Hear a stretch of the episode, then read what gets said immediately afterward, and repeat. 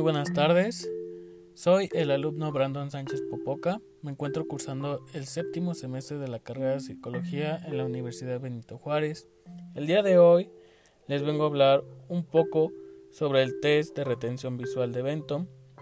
Y bueno, eh, empezaré hablando de qué es y qué evalúa el test de retención visual de Benton. Bueno, el test de retención visual de Benton es un test neuropsicológico originalmente desarrollado por Arthur Lester Benton y diseñado para evaluar el deterioro, el deterioro cognitivo en tres áreas principales, la percepción visual, la memoria visual y las habilidades visoconstructivas. La percepción visual es un concepto que implica la interpretación que realiza nuestro cerebro de los distintos estímulos recibidos a través del sentido de la vista. Esta percepción engloba todo un conjunto de procesos mediante los cuales la persona organiza, selecciona e interpreta de forma significativa y mediante su experiencia previa la información visual. Es un proceso activo en el que no solo se capta información, sino que también se transforma y se le da sentido y coherencia. En lo que respecta a la memoria visual nos permite identificar un estímulo, examinarlo y asignarle un significado. Este tipo de memoria implica un proceso de percepción, codificación, almacenamiento y recuperación del conocimiento almacenado y de las representaciones surgidas del procesamiento cognitivo. La memoria visual utiliza información para evaluar, comparar y localizar objetos, lugares, personas, nombres y entre otras cosas, mediante la construcción de una imagen mental. Por su parte, las habilidades visoconstructivas hacen referencia a la capacidad que tenemos para planificar y ejecutar los movimientos necesarios para organizar una serie de elementos en el espacio y formar dibujos y estructuras bidimensionales o tridimensionales. Bueno, ahora vamos a hablar un poco de las características de este test. El test de retención visual de Bentham ha demostrado su sensibilidad, eh, a los problemas de lectoescritura, problemas de aprendizaje no verbal, daño cerebral traumático, trastorno por déficit de atención, Alzheimer y otras formas de demencia. Este test se ha validado como eficaz en la evaluación de las dificultades en la percepción de las relaciones espaciales y en el recuerdo de estímulos visuales recién adquiridos, así como para diagnosticar el daño cerebral tanto en niños como en adultos. Y ahora vamos a hablar un poco del modo de aplicación e interpretación. El test de retención visual de Benton posee tres formas alternativas, que es C, D y E, al mismo tiempo equivalentes, que pueden administrarse en diferentes condiciones. Durante la prueba, al paciente se le presentan 10 tarjetas, la mayoría contienen tres figuras, dos grandes y una pequeña.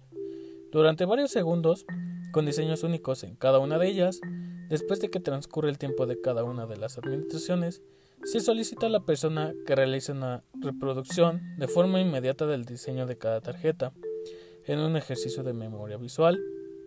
En la segunda fase, se le pide que copie de cada uno de los 10 diseños de tarjetas con las tarjetas a la vista. Los resultados de cada tarea se evalúan y se transcriben en seis categorías. Omisiones, distorsiones, conservaciones, rotaciones, extravíos y error de tamaño. La puntuación final varía desde 0 si se cometen multitud de errores hasta 10 si está todo correcto. Se debe corregir el test teniendo en cuenta la edad del paciente y su coeficiente intelectual. Bueno, eh, los usos clínicos de este test es sensible al deterioro cognitivo, las lesiones cerebrales y varias enfermedades mentales aunque es difícil poder diagnosticar un trastorno en particular mediante esta prueba.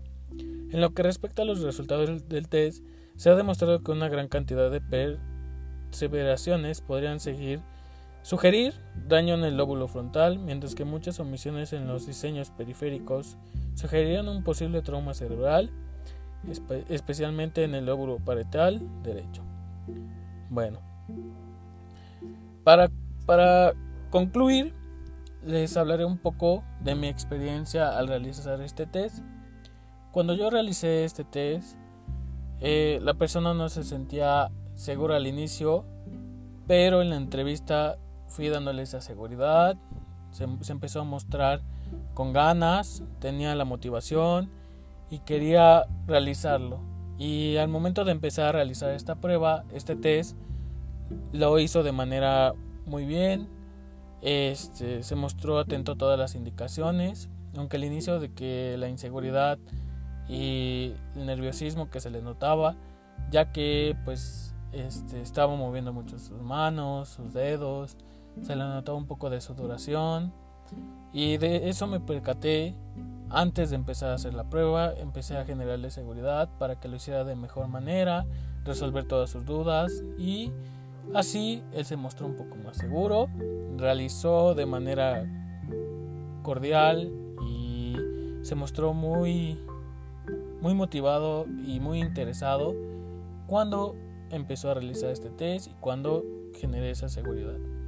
Y los resultados fueron muy buenos, me pareció muy interesante volver a realizar este test porque con anterioridad uh, ya lo había realizado en alguna otra clase, en algún otro semestre y se me había complicado un poco la primera vez, pero esta segunda vez fue un poco más fácil y esto me sirve para seguir desarrollando de mejor manera mis habilidades y poder realizarlo de mejor manera y calificarlo de una buena manera. Y bueno, eso sería todo. Muchas gracias por su atención.